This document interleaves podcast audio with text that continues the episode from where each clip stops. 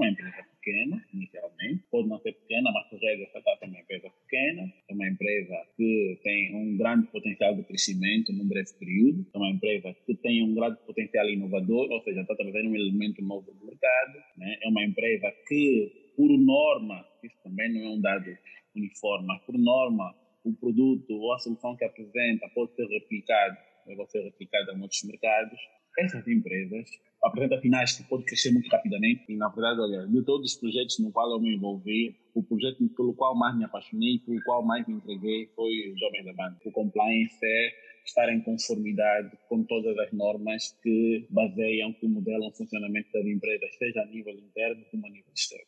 Mas nós não temos, por exemplo, ainda uma legislação capaz de punir as empresas que se envolvem em atos de corrupção. Ou seja, nós aqui punimos os empresários que se envolvem em atos de corrupção. Já as pessoas soubessem que eu tenho uma grande paixão, ajudar as pessoas que têm um potencial a desenvolver ajudar as pessoas que têm uma, uma determinada qualidade, têm uma, uma, uma competência e ainda não sabem explorar. Essa é a minha grande paixão. Olá, sejam todos bem-vindos a mais uma edição do podcast Voices and Echo. Eu sou Vicente Pax Tomás, o vosso host. Você está a ouvir o Voices and Echo podcast. Neste podcast, você encontrará recursos, depoimentos, ferramentas e soluções que lhe serão úteis para a sua jornada. Para ouvires é muito simples. Pesquise por Voices and Echo podcast no iTunes, Google Podcast, Spotify ou em outra plataforma de sua preferência, onde ouves podcast. Contamos e partilhamos histórias reais e conectamos pessoas através do áudio. E desde já agradeço-lhe por ouvir o episódio de hoje. Hoje temos o prazer de conversar com Deslandes Monteiro e vou deixar que ele faça uma breve apresentação e para vocês uma boa escuta.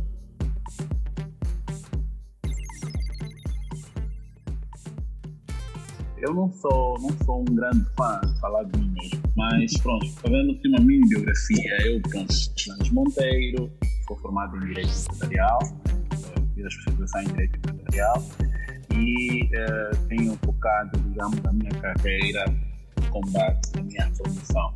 E uh, trabalho, também trabalho também nessa área, eu trabalho na intermediação de negócios, trabalho na atração de investimento estrangeiro, trabalho na captação de parcerias para empresas angolanas.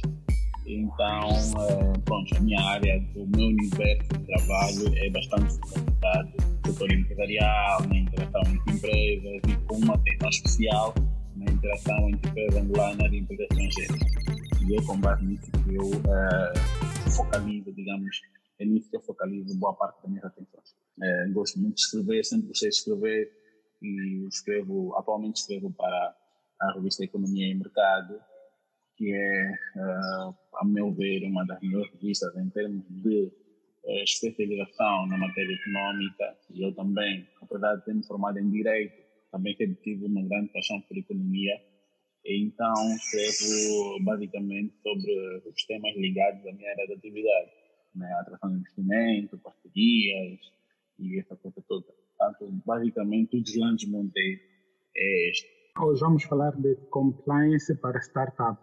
É, Monteiro, eu gostaria que começássemos, né, antes nos explicar para nós e para quem está nos ouvir nesse momento cada palavra, para que assim a gente possamos falar com mais abrangência. Essa é uma minha particularidade. Eu, por não ser economista de profissão ou de carreira, eu quando abordo assuntos ligados a temas econômicos ou mesmo até jurídicos, eu procuro fazê-los de uma forma muito terra a terra para que até quem não é especializado na matéria possa perceber.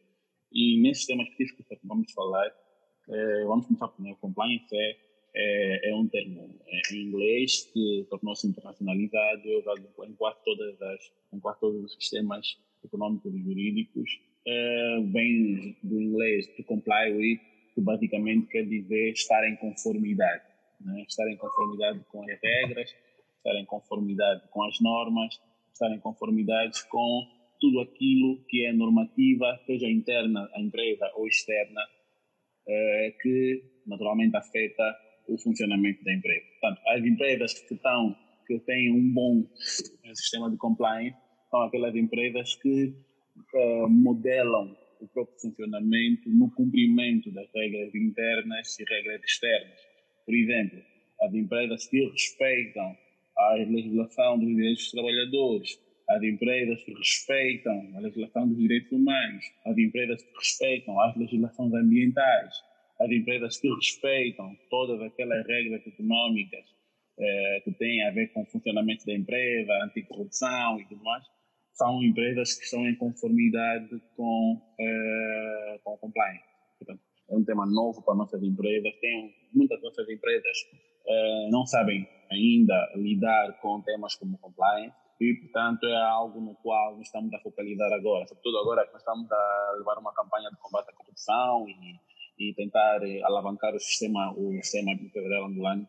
É um tema bastante novo, mas, portanto, basicamente não tem muito, não tem nenhum segredo. O compliance é estar em conformidade com todas as normas que baseiam, que modelam o funcionamento das empresas, seja a nível interno como a nível externo.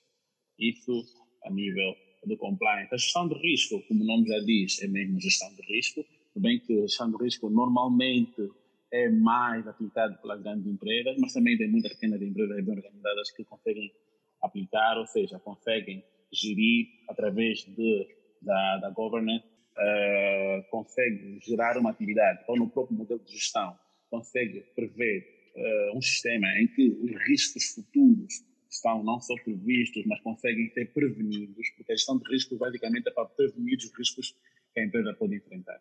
Portanto, é tudo, mesmo tanto o compliance como a gestão de riscos, estão todos, estão, estão todos enquadrados naquela área da prevenção. Ou seja, a gestão de riscos é para evitar com que os riscos que a empresa pode enfrentar durante a sua atividade possam ser evitados e possam é, ultrapassados antes sequer de serem de serem enfrentados. E, naturalmente, há uma série de políticas, uma série de ações que normalmente tem um grupo específico que se ocupa, por isso é que eu dizia que é mais, é mais aplicável nas grandes empresas, normalmente tem um grupo específico que se ocupa, um específico que se ocupa e que vai uhum. analisando todos os potenciais riscos que a empresa pode enfrentar e tentar preveni-los para que a empresa não passe por certas situações que podiam ser evitadas caso houvesse um estudo, um estudo prévio é, sobre determinadas matérias. Portanto, seja a gestão de risco, como o compliance dizia, são miradas a prevenir que a empresa enfrente certas situações é, que poderão ser é, bastante negativas para o funcionamento da empresa. Como você já, já acabou de nos explicar aqui, os dois termos compliance,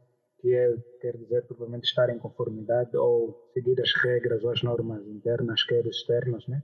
Agora, a nossa realidade angolana, para as startups, para os pequenos empreendedores, para as micros e pequenas empresas, quais são os benefícios da compliance na realidade angolana?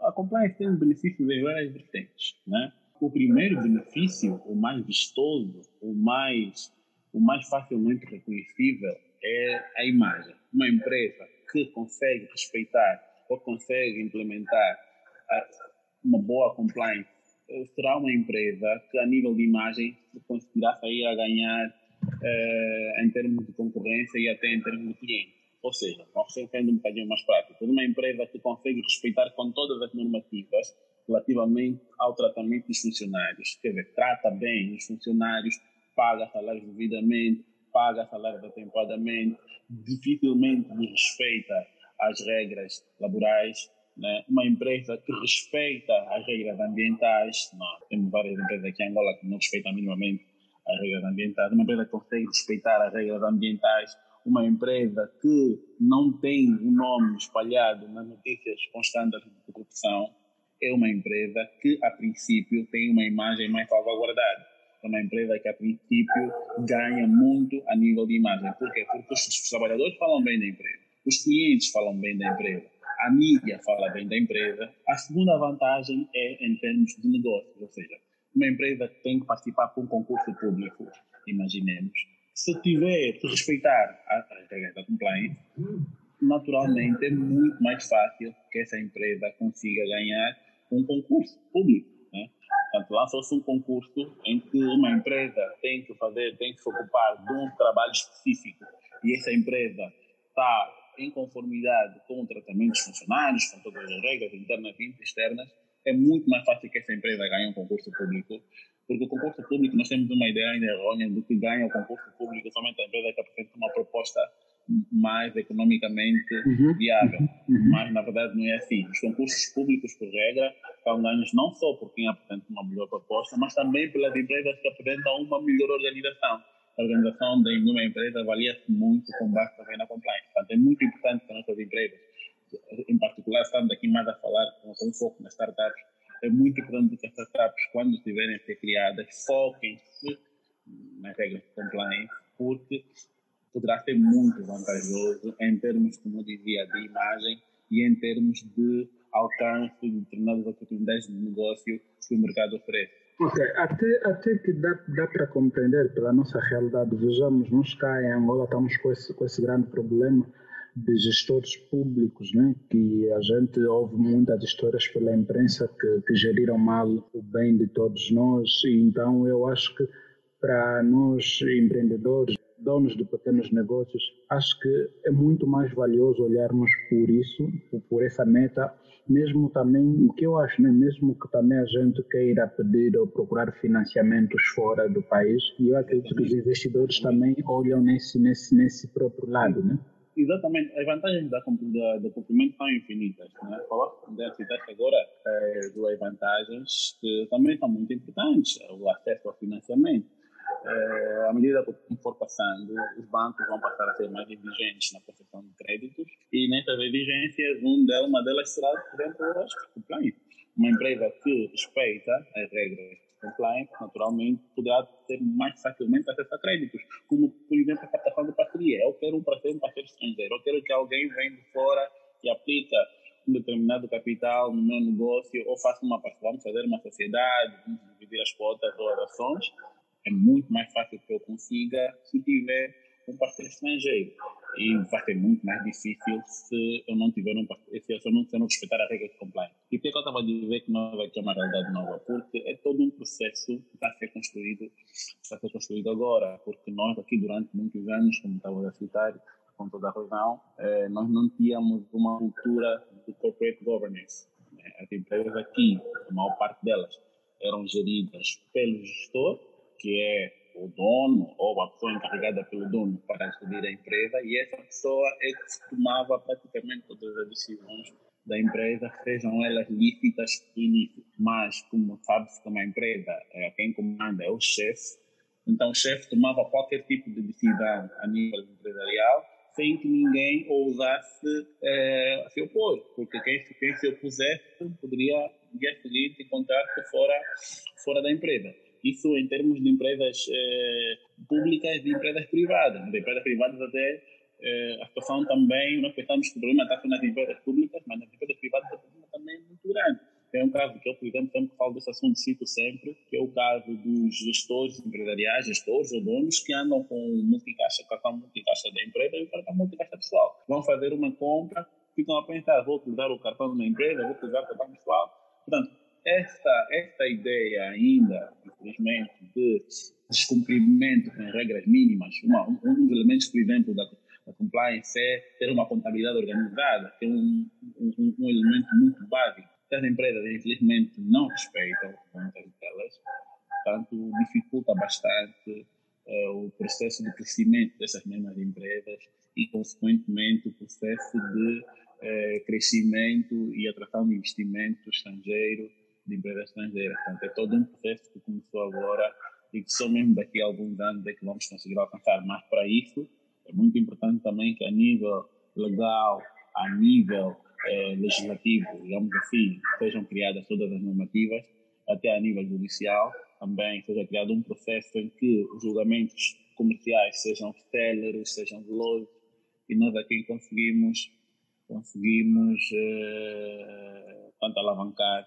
alavancar esses setores. Basta dar um exemplo, por exemplo, um exemplo agora, nós temos aqui a situação de muitas empresas que cometem atos de corrupção, são muito vistosos, facilmente identificáveis, qualquer um consegue identificar, mas nós não temos, por exemplo, ainda uma legislação capaz de punir as empresas que se envolvem em atos de corrupção. Ou seja, nós aqui punimos os empresários que se envolvem em atos de corrupção. Nós já temos algumas normas que podem punir o empresário que se envolveram em atos de corrupção, mas a empresa em si, nós não temos uma lei que pune as empresas que se envolveram em atos de corrupção. Portanto, é só para dar uma ideia de como é que nós ainda estamos um bocadinho atrás nesse processo. E só com o tempo, à medida que as exigências vão aparecendo, à medida que os problemas vão se tornando cada vez mais evidentes, é aí que as normativas também vão começar a aparecer para ver se começamos a resolver tipo de situações. Mas eu acho que as leis, as normativas vão poderão surgir consoante a necessidade própria do mercado, porque eu acho exatamente, que exatamente. o legislador neste momento não está a olhar isso como como queixinha, uma, está...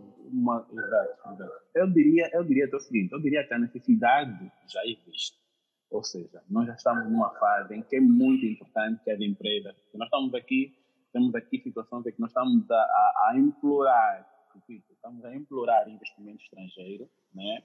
Porque não só pelas atividades que temos visto serem eh, desenvolvidas pelo Presidente da República, pelos embaixadores e, e pelos ministros, inclusive, que continuam a apelar né, às entidades internacionais para que possam vir investir em Angola. Então, nós queremos muito que haja investimento estrangeiro, nós queremos muito que haja maior relação entre as empresas angolanas e as empresas estrangeiras, e também queremos muito, por exemplo, tem um caso agora da, do Acordo de Livre Comércio Africano, esse acordo vai fazer com que haja mais comércio a nível continental. Mas esse acordo, Angola não vai beneficiar enquanto as empresas angolanas não estiverem preparadas para enfrentar o mercado estrangeiro. E quando falo empresas angolanas, não me refiro só às grandes empresas ou aquelas empresas organizadas, falo também das startups. Também têm que seguir um processo de organização que que possa permitir com que possam competir com empresas sul-africanas, com empresas nigerianas, com empresas do Uganda e companhia muito importante, a necessidade devia já existe, já é bem patente. Falta somente um pequeno despertar da parte das autoridades que comecem a ver alguns casos concretos para que agilizem, digamos, o processo uh, das normativas, o processo judicial, que eu falei há pouco tempo, que os tribunais também desempenham um papel fundamental, e depois, então, as empresas possam começar a sentir o benefício dessas normativas e o nosso sistema econômico começa a ter um dinamismo diferente. É basicamente essa perspectiva. Para quem chega a nos ouvir, ou para quem está a nos ouvir a este momento, primeiro conversado com o Deslandes Monteiro, e estamos a falar propriamente sobre compliance para startups e, e, isso mostra que vale a pena investir em compliance quando se é pequeno para que quando você tornar-se grande já já já terás um caminho meio andado, né? Exatamente. No caso das startups, é é, é, fica tudo mais fácil, porque no processo de constituição da startup investe já na compliance, logo desde o princípio, porque é, quando já começa com um certo ritmo, depois introduzir a compliance pode ficar um bocadinho mais, pode ser um processo mais trabalhoso. E a partir do momento em que criei a minha empresa, quais, são, quais são os elementos, não falamos aqui, mas quais são os elementos de uma startup? É uma empresa pequena, inicialmente, pode não ser pequena, mas por regra startup é uma empresa pequena, uma empresa que tem um grande potencial de crescimento num breve período, é uma empresa que tem um grande potencial inovador, ou seja, está trazendo um elemento novo no mercado, né? é uma empresa que, por norma, isso também não é um dado uniforme, por norma, o produto ou a solução que apresenta pode ser replicado, pode ser replicado em outros mercados, né? Essas empresas apresentam finais que podem crescer muito rapidamente, né?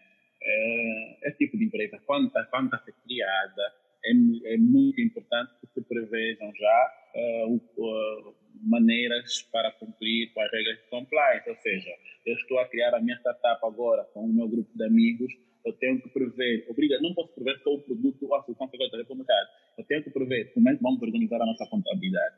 Quais são os padrões ou quais são as regras pelas quais vamos basear a assunção dos funcionários, o tratamento dos nossos funcionários quais são as consequências ambientais que a nossa empresa pode é, causar. Tem consequências ambientais, convém fazer um estudo de impacto ambiental ou não. É uma, é uma informação tem que normalmente ter no princípio. Qual é a probabilidade, a probabilidade da nossa empresa é, envolver-se em atos de corrupção ou dos nossos funcionários envolverem-se em atos de corrupção?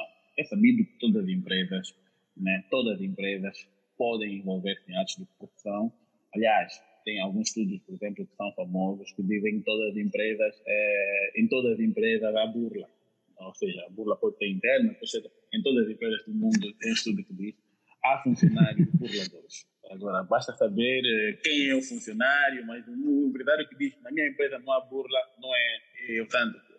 a fazer esse estudo de que quais são, qual é a probabilidade que os meus funcionários possam envolver-se em atos de corrupção, ou que a minha empresa possa se envolver em atos de corrupção, qual é a probabilidade de que nós possamos é, agir como burlador. Quer dizer, fazer todo esse estudo né, é muito importante numa startup. Muitas vezes é ignorado. Eu tenho visto várias startups por aí que pensa-se numa solução inovadora para o mercado e pensa-se na implementação porque, de facto, é algo que pode mudar é, alguma coisa no mercado, mas esses fatores todos são deixados em segunda mão. Só quando conseguem um bom contrato, só quando conseguem um bom acordo, é que se pensa na possibilidade de começar a ver esses fatores da compliance. Organização interna, o que, é que a lei diz, o que, é que aquilo diz, o que, é que aquilo diz, temos que falar com um advogado, temos que procurar um jurista, temos que procurar um economista.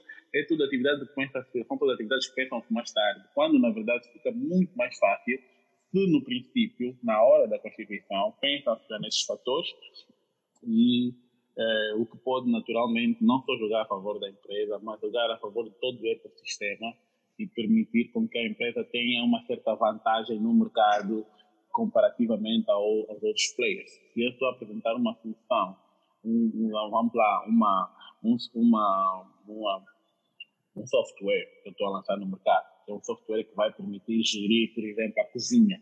Com o meu software consigo gerir a cozinha, consigo ligar o fogão, consigo ligar a geleira à distância. Eu tenho, a minha solução pode ser inovadora, mas eu tenho que pensar em todos os outros fatores. Infelizmente, a nossa startup ainda não tem pensado nisso. Se eu não penso como é que eu vou gerir a contabilidade dessa empresa, como é que eu vou gerir os funcionários, quais são, quais são as padrões, quando eu tiver que de facto implementar a empresa no mercado, implementar a minha solução no mercado, se eu tiver um outro concorrente que está ligeiramente mais organizado, esse concorrente passa-me em dois segundos. Aliás, pode até não, ah, não, não, não estar ligeiramente mais organizado ou ter uma ideia similar, mas se for um concorrente que rouba a minha ideia, algo que acontece com muita frequência na Angola, naquela parte do mundo, não só roubou a minha ideia, mas também olhou para as regras da compliance, essa empresa passa em dois segundos.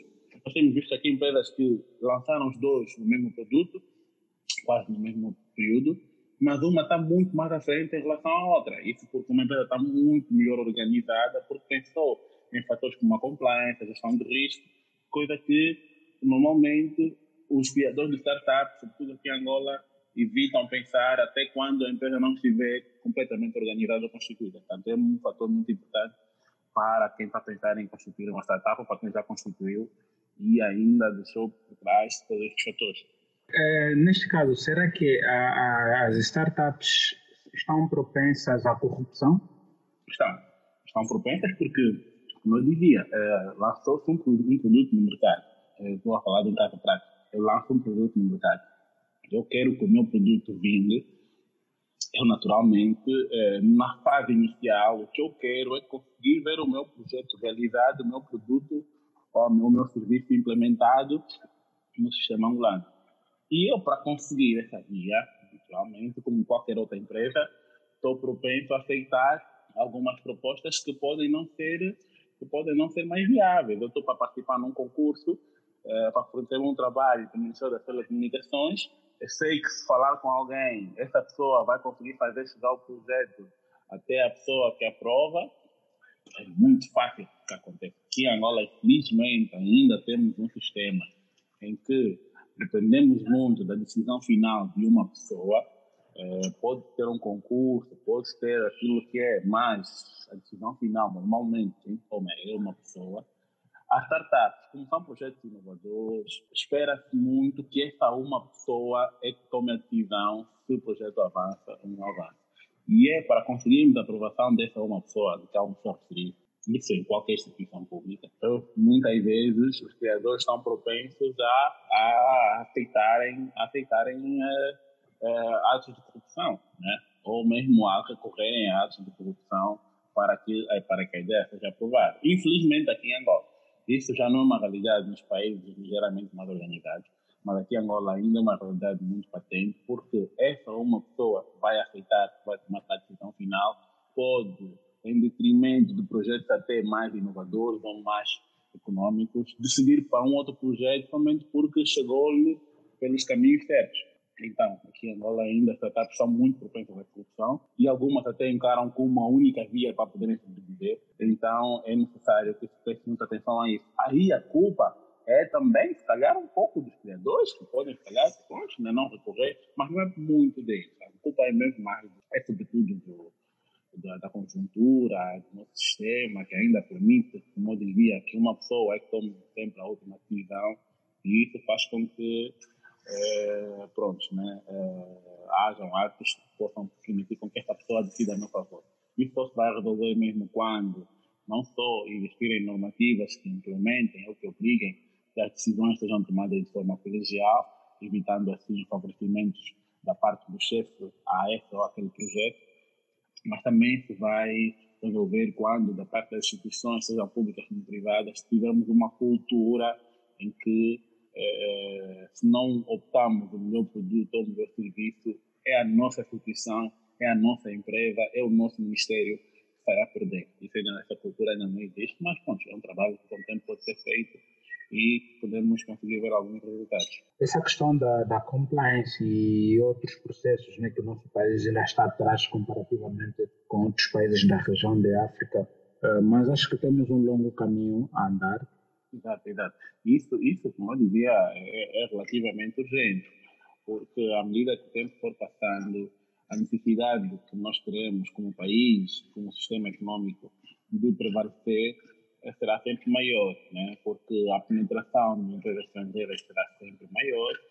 Vamos ter sempre cada vez mais empresas estrangeiras a tentar investir em Angola, porque nós temos algumas vantagens que alguns países africanos não têm. Nós temos o acesso ao mar, estamos numa localização muito privilegiada, pois conseguimos fazer negócios com o sul da África e com o centro da África, com o norte, não diria, mas também o norte, em termos comerciais, não está muito bem enquadrado no nosso continente no continente, o negócio da África está mais feito sobre África Central, África Subsaariana, e nesse contexto eh, nós temos que acelerar. Eu lanço uma startup aqui em Angola, eh, eu tenho que ter condições de apresentar o meu projeto no Congo, apresentar o meu projeto na África do Sul e saber que eu lá também conseguirei vingar. Mas isso só será possível quando o comércio interregional tiver é, alavancado, e vamos ver agora também as normativas aqui em Angola permitirem que as empresas, quando tiverem que ir para fora, já tenham uma boa preparação de base. Né? Eu já, eu quando crio uma empresa, é, não vou enfrentar uma empresa sul-africana com alguns déficits que normalmente as nossas empresas apresentam.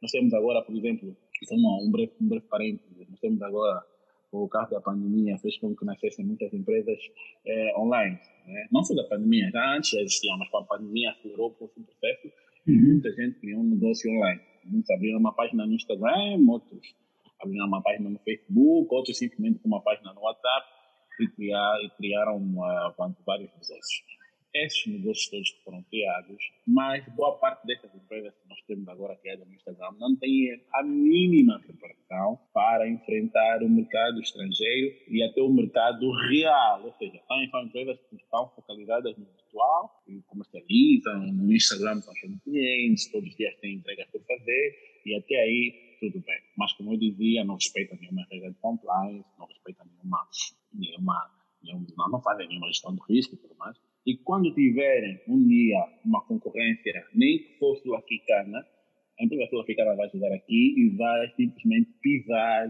vai simplesmente pisar a empresa angolana. E só para concreto, tem uma conversa que tem circulado esses dias no círculo de quem se ocupa dessa matéria. É, por exemplo, nós aqui temos as empresas de transporte que fazem publicidade, temos a Kubinga, temos a Leva, mas tem um fintech que um debate de uma empresa nova que está a entrar agora para o mercado, é uma empresa estrangeira, que está bem mais consolidada, bem mais sólida, e, receiam que essa empresa possa chegar e abafar as empresas angolanas que já se ocupam desse, desse, desse serviço, que é, como eu disse, a Cobinga leva. Esse receio existe por quê? Porque nós sabemos que nossas empresas ainda têm muitos déficits em termos de organização nós fôssemos famosos pela organização, vocês não teriam essa, essa, essa dúvida. Estão com dúvida porque ver, não, nós aqui temos muitos problemas. Chega uma empresa sólida, pisa completamente as empresas angolanas. Portanto, é importante que nós comecemos a reverter no nosso sistema empresarial para que nós ganhamos em termos de competitividade e em termos de em termos de rendimentos, porque uma empresa, como eu dizia inicialmente, no uma empresa mais organizada vai a ganhar, não? E pode aguentar muito tempo no mercado, algo que dificilmente acontece aqui em Angola, as empresas nascem, morrem, nascem, morrem, ficam um pouco tempo no mercado, até porque falta mesmo essa organização que eu me referia quando as empresas focam-se na compliance e, e outros elementos. Vocês tinham o vosso projeto Jovens da Banda. Eu não sei se esse é o espaço para nós falarmos dele, não, que estou falar, a falar com falar. Então aproveitaria também abordar essa questão. Uhum, podemos falar, podemos, exato, exato. E na verdade, olha, de todos os projetos no qual eu me envolvi, o projeto pelo qual mais me apaixonei, pelo qual mais me entreguei foi o Jovem da Banda. Eu acredito que muitos tomaram conhecimento porque chegou um momento em que é, conseguia marcar a diferença é, no, no, nosso, no nosso mercado. Era um projeto de jovens, nós tínhamos juntado para abrir uma revista virtual, inicialmente só para fazer uma revista física, onde a ideia era é, escrever artigos, mas não simplesmente notícias, porque notícias alguma parte dos portugueses escreviam, era trazer uma perspectiva dos jovens sobre os mais variados assuntos que afetavam também a vida juvenil. E nós, pronto, éramos um grupo de 22 pessoas, que variava o número, às vezes aumentava, às vezes reduzia, mas nessa faixa, escrevíamos artigos. Qual, o que é que aconteceu com a Jovem da Banda?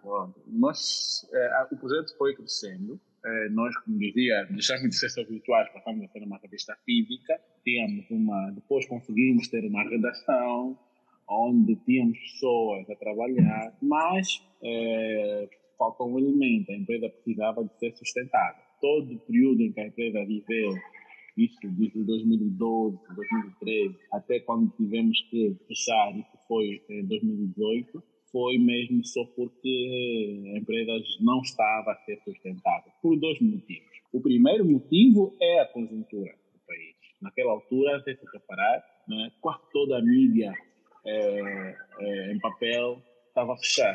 Só aquelas que tinham um grande grupo por trás é que conseguiram aguentar.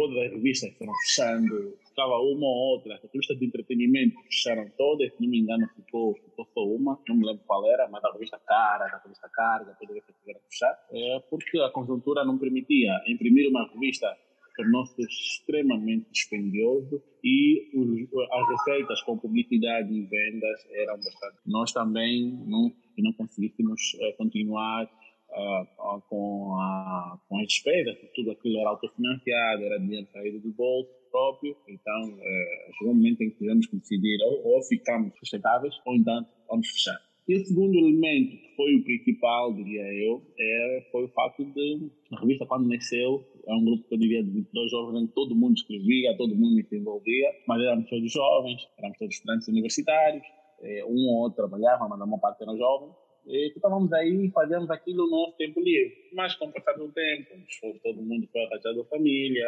é, fomos fazendo filhos, é inevitável. E pronto, né? É, continuar a escrever, continuar a, fazer, a escrever artigos e todos os dias, ou pelo menos uma vez por semana, para muitas pessoas ficou difícil. Então começamos a ter cada vez menos artigos, começamos a ter cada vez menos engajamento da parte das pessoas e chegou um momento em que o engajamento era tão pouco que nós tivemos que contratar algumas pessoas, contratamos oito pessoas, que, oito jovens que escreviam e pagavam mensalmente mas como dizia, pagar salários sem que a empresa seja suficientemente rentável é, é, muito difícil é muito difícil. E até porque nós todos temos outras atividades, temos outras prioridades, então decidimos, estamos em pausa, estamos, a, estamos numa fase em que estamos a redefinir todos nós as nossas prioridades. E assim que tivermos já uma, uma estabilidade em todos os sentidos, podemos pensar em, em relançar o projeto, se calhar com outras pessoas, para ver se conseguimos dar o mesmo dinamismo, porque como como acho que conseguiste notar, o Jovens da Banda foi, foi um bom projeto e as pessoas gostavam, né? as pessoas gostavam daquilo que nós fazíamos, gostavam do nosso trabalho e nós primávamos muito pela excelência. Os artigos não podiam conter erros, naturalmente havia sempre um outro, mas nós primávamos pela, pela qualidade dos artigos e, e, pela qualidade das matérias, nunca publicar matérias sem fontes, nunca publicar matérias sem que fosse verificada, nunca publicar matéria que fosse fofoca, sem que houvesse fundamento. Portanto, nós, eh, e, e, e, também as publicações eram muito focalizadas na educação daquelas pessoas que leem. Ou seja, de um lado, tentávamos mostrar os jovens que fazem trabalho que podem ser valorizados, se tivessem a funcionar. Nós, também já tínhamos chamado um Vicente Pastomás como entrevista para fazer um trabalho que se diferencia no mercado. É, mas também procurávamos educar, né, escrever artigos que é, pudessem, de uma certa forma, elucidar alguns jovens sobre alguns temas muito pertinentes para, para a vida juvenil. Então, era um bom trabalho. Nós, se calhar, um dia vamos com mais, com, com mais, com uma organização, com uma atenção ao compliance, vamos, vamos relançar o projeto e vamos, se calhar, ver o projeto a funcionar. Eu ainda acompanhava o vosso projeto e mais alguns amigos. Eu me lembro, na altura, ainda estava na África do Sul. A Mila e vocês, entre outros membros, eh, resolveram lançar a campanha do, do, do, próprio projeto, porque na altura ainda era só Ango-Rússia e a Platina Line. E Platina Line. Porque vocês viram com um certo peso e, e infelizmente, um projeto como o vosso começou tão bem, né? E pelo que você acabou de explicar... Não, mas olha, o problema também foi mesmo a falta de atenção aos aspectos de uma compliance, né? E foi o problema. Nós começamos o projeto por começar, tivemos uma ideia, epá, essa ideia é boa, essa ideia vai impactar positivamente o mercado. E lançamos. Uh, não prestamos atenção a alguns fatores que eu estava aqui a dizer que são muito importantes. Se nós tivéssemos a compliance em mente, quando lançamos os Jovens da Banda, o projeto ainda estaria vivo até hoje. Por isso eu estava a dizer, é muito importante que quem tem uma startup, quem está a começar uma startup, preste atenção aos aspectos da compliance. Procure um especialista, já temos aqui algumas pessoas bem, bem informadas e bem especializadas na área de direito empresarial.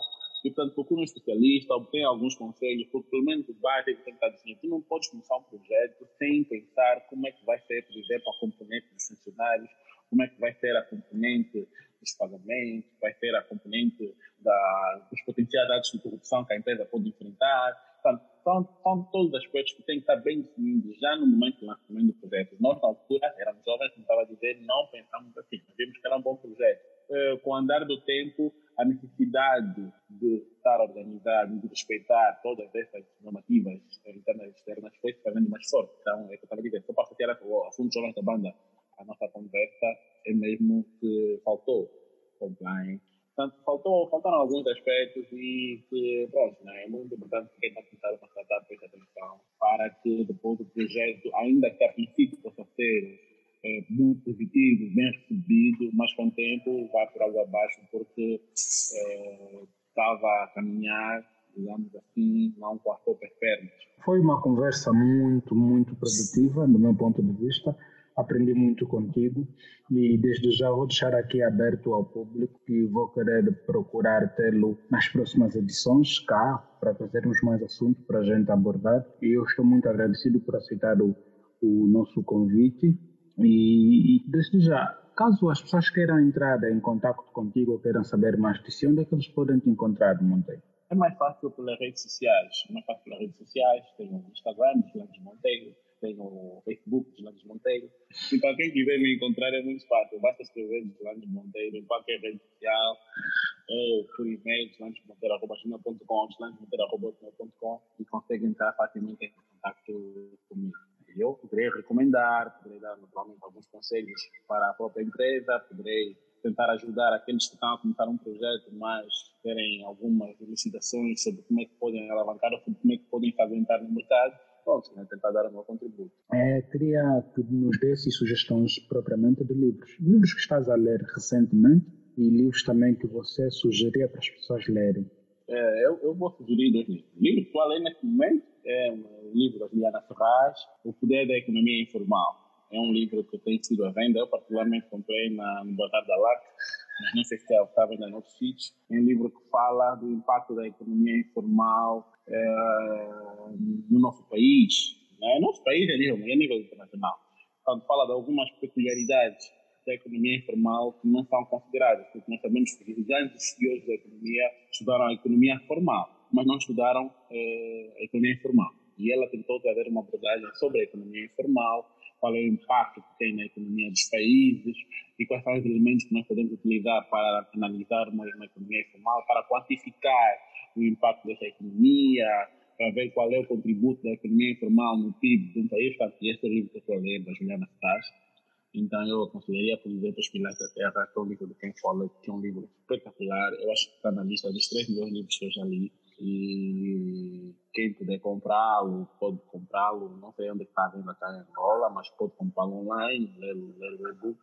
Os Pilares da Terra de Ken Follett é um livro excelente, espetacular, envolvente. Quem tiver a ler aquele livro não deu tempo a passar, envolve totalmente na história que vai passar a pensar, começar a pensar que é vida real. Então, então Então, é um livro que eu aconselharia. Dois eu aconselharia. Poder da Economia Informal, quem tiver um livro mais técnico, para perceber melhor como é que a venda ambulante, por exemplo, impacta o município e os pilares da terra de quem Follett, que é um livro que conta. A pessoa que ler aquele livro vai perceber muito como é que funcionava um, o sistema da antiga Inglaterra em 1200, 1300, como é que funcionava a economia, como é que funcionavam os mercados e também tem uma história de uma família que circulava naquele período e vai conseguir perceber como é que seja problemas familiares e problemas econômicos confluíam-se e conseguiam dar, conseguem dar uma visão muito presente daquilo que era a vida naquela altura. Ok, obrigado, obrigado. E, e, e eu acho que este livro, O Poder da Economia Informal, eu, eu, eu associo a ele ao seu penúltimo artigo, uh, do chá. Uh, eu, ah, sabe, daqui a pouco. eu, eu associo a ele a, a, ao, ao, último, ao seu penúltimo artigo, é porque você aí detalhou propriamente até o valor do chá, os benefícios, o, o que se diz. Então você foste é, pegar algo que a mídia, posso assim dizer que a mídia normalmente não olha, porque eu muito sinceramente, é, muito sinceramente as pessoas não, não me julguem, não me levem a mal, Uh, não leio muito sobre artigos publicados nos jornais cá locais, nas revistas digitais locais. Eu acho que é, são muito mais chique, tá é, falam, falam mais de coisas que, que, que a, a, maioria da população angolana não vive. Yeah, mas os teus, os teus dois não últimos vi, artigos, os dois, os dois teus últimos artigos, uhum. eu consegui ver que, olha, não, é alguém que está a escrever o que é, 80% da população vive, está perceber? Não, muito obrigado. O problema é que muitas vezes, pronto, nós, o que acontece? Quem, quem forma a economia, quem escreve, infelizmente, baseia-se em livros de economistas, como eu dizia inicialmente, é, os grandes economistas, os grandes conceitos econômicos não levam em consideração as realidades como africanas, né? Eu me formei, sou um grande economista. Eu posso me ter formado e ser um grande economista, mas não ter nenhuma, nenhum, ter pouquíssimo conhecimento sobre a economia informal, por exemplo. E eu escrevo, faço e até tenho grandes ideias, mas nós temos aqui um problema que é o da adaptação à realidade local. Nós aqui criamos, nós não criamos nada, eu sei que está na terminando a conversa, vou fechar aqui o parênteses muito rápido. Nós não criamos nada, nenhuma ideia que pode ser implementada ou replicada nos países vizinhos. Né? Não tem nada que tu vais no Zimbábue, que vais para o Congo, que vais para tu vais dizer, olha, esse aqui é o modelo angolano. É porque nós, nós não adaptamos nossos conhecimentos à a realidade do mundo. Informamos com grandes economistas e por aí, tentamos aplicar aquilo que nós aprendemos lá fora, aqui em Angola, mas temos dificuldade em adaptar ou em contextualizar, porque nós, infelizmente, é, pronto, não temos essa, temos essa, temos aqui um sistema que também não nos permite criar algo novo só nosso. Então, isso é algo muito importante que nós temos que começar a pensar, porque seria muito orgulhoso, seria, seria de muito orgulho, desculpa, chegar lá fora e ver que na, na, na, na Zâmbia estão a aplicar um modelo angolano de alguma coisa. Na África estão a aplicar um modelo angolano de alguma coisa. Né? Seja a nível econômico, a nível jurídico, em qualquer circuito, tu não vais encontrar um modelo angolano. E, e isso acontece porque os nossos especialistas, que são bons conhecedores, né, são bons especialistas de fato, a contextualização à nossa realidade, porque a nossa realidade é mesmo peculiar, é mesmo diferente e merece ser abordada de maneira minuciosa para que as pessoas percebam. Né? Muito obrigado para quem está nos ouvindo, obrigado pelo seu tempo. Estamos nos últimos minutos do nosso uh, podcast. Para quem tiver qualquer dúvida, a pessoa que estiver a ouvir esse podcast tiver alguma inquietação, uh, não esqueça de entrar em contato com, com Deslandes Monteiro. Ele já deixou os seus contatos, as redes sociais. Como é que você gostaria de ser lembrado? Olha, vou ser sincero, vou ser muito honesto contigo. Muito, extremamente honesto. eu, não, eu, não, eu, não, tenho uma grande preocupação em ser lembrado. Porque eu acredito que as pessoas quando morreram, morreram. Então, se eu estou morto, se estão a lembrar de mim, eu não estou a lembrar de mim. Mas mas pronto, na verdade, pronto, agora sendo um bocadinho menos, menos dramático, eu, pronto, eu gostaria de que as pessoas soubessem que eu fui alguém que eu, eu, tenho uma grande paixão, ajudar as pessoas que têm um potencial a desenvolver, né? Ajudar as pessoas que têm uma, uma determinada qualidade, têm uma, uma, uma competência e ainda não sabem explorar, ajudar as pessoas a explorarem essa competência e a tirarem para fora tudo aquilo que têm por dentro. Essa é a minha grande paixão. Então, se eu for lembrado como alguém que conseguiu pegar muitos jovens ou menos jovens e fazer com que eles tirassem para fora aquilo que têm por dentro, em termos de potencial. Se calhar pessoas estão fechadas no escritório, mas estariam muito bem fora daí com o próprio projeto, ou se calhar estão com o próprio projeto, mas estariam muito bem melhores fechados no escritório. Portanto, conseguir tirar o melhor das pessoas e conseguir fazer com que eles implementem aquilo que realmente gostam, aquilo que realmente amam e façam a diferença é, na própria área do trabalho. Portanto, essa é a minha grande paixão. Fui lembrado como alguém que conseguiu, lá, criar uma comunidade em que vários jovens conseguiam, entravam e desenvolviam todo o projeto, encontravam financiamento, aplicavam. É, alguém que pensava, olhou para os jovens, eu ficaria, ficaria bastante contente. Portanto, se for para ser lembrado, seria nessa perspectiva. Se não fosse para ser lembrado, também não tem nenhum problema. é impossível, é impossível. Ainda quando mais se tem família e amigos, né? Exato, exato, exato.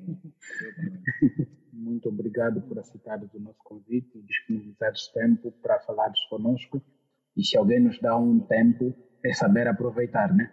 Exatamente. Não, eu agradeço pelo convite desde o momento em que me convidaste, eh, eu logo das minhas convidadas, porque é um tipo de projeto que, que eu normalmente aprecio.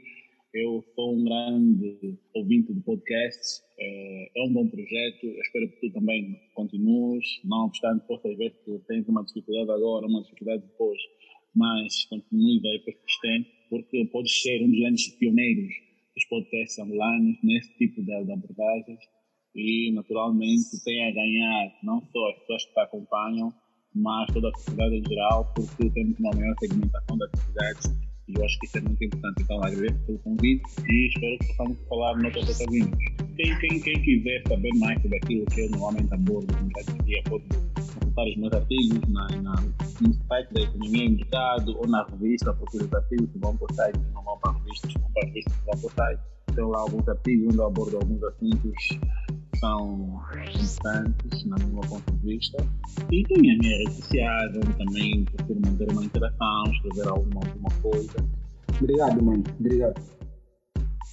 Eu fico feliz e fico muito agradecido pelo tempo em que você tirou uh, para poder nos ouvir. Nós estamos no Instagram, que é Voices and Records. Uh, estamos no Spotify, Apple Podcast, Google Podcast. E pode nos encontrar em todas as plataformas de, de, de, de podcast. Pesquisem pela internet por Pax Tomás, PAX Tomás. Muito obrigado. Mais uma vez, muito obrigado pelo, pelo seu tempo. E nos encontramos na próxima semana para uma nova edição. Thanks. Caras do Cucalaquiaco ao Quinganga Mapacalá e do Bundila até ao Quimbumba. Para mais informações ligue 928 49 87 24 ou 925 93 75 54 ou escreva por e-mail gmail.com